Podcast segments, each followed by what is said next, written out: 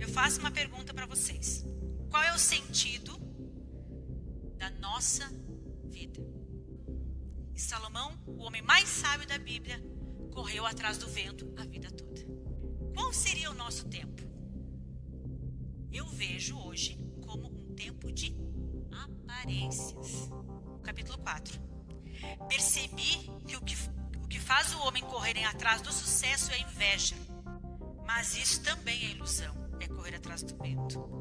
O tolo cruza os braços e chega a passar fome. Vale mais a pena viver apertado com tranquilidade do que trabalhar e se cansar, pois isso, no fim das contas, é correr atrás do vento.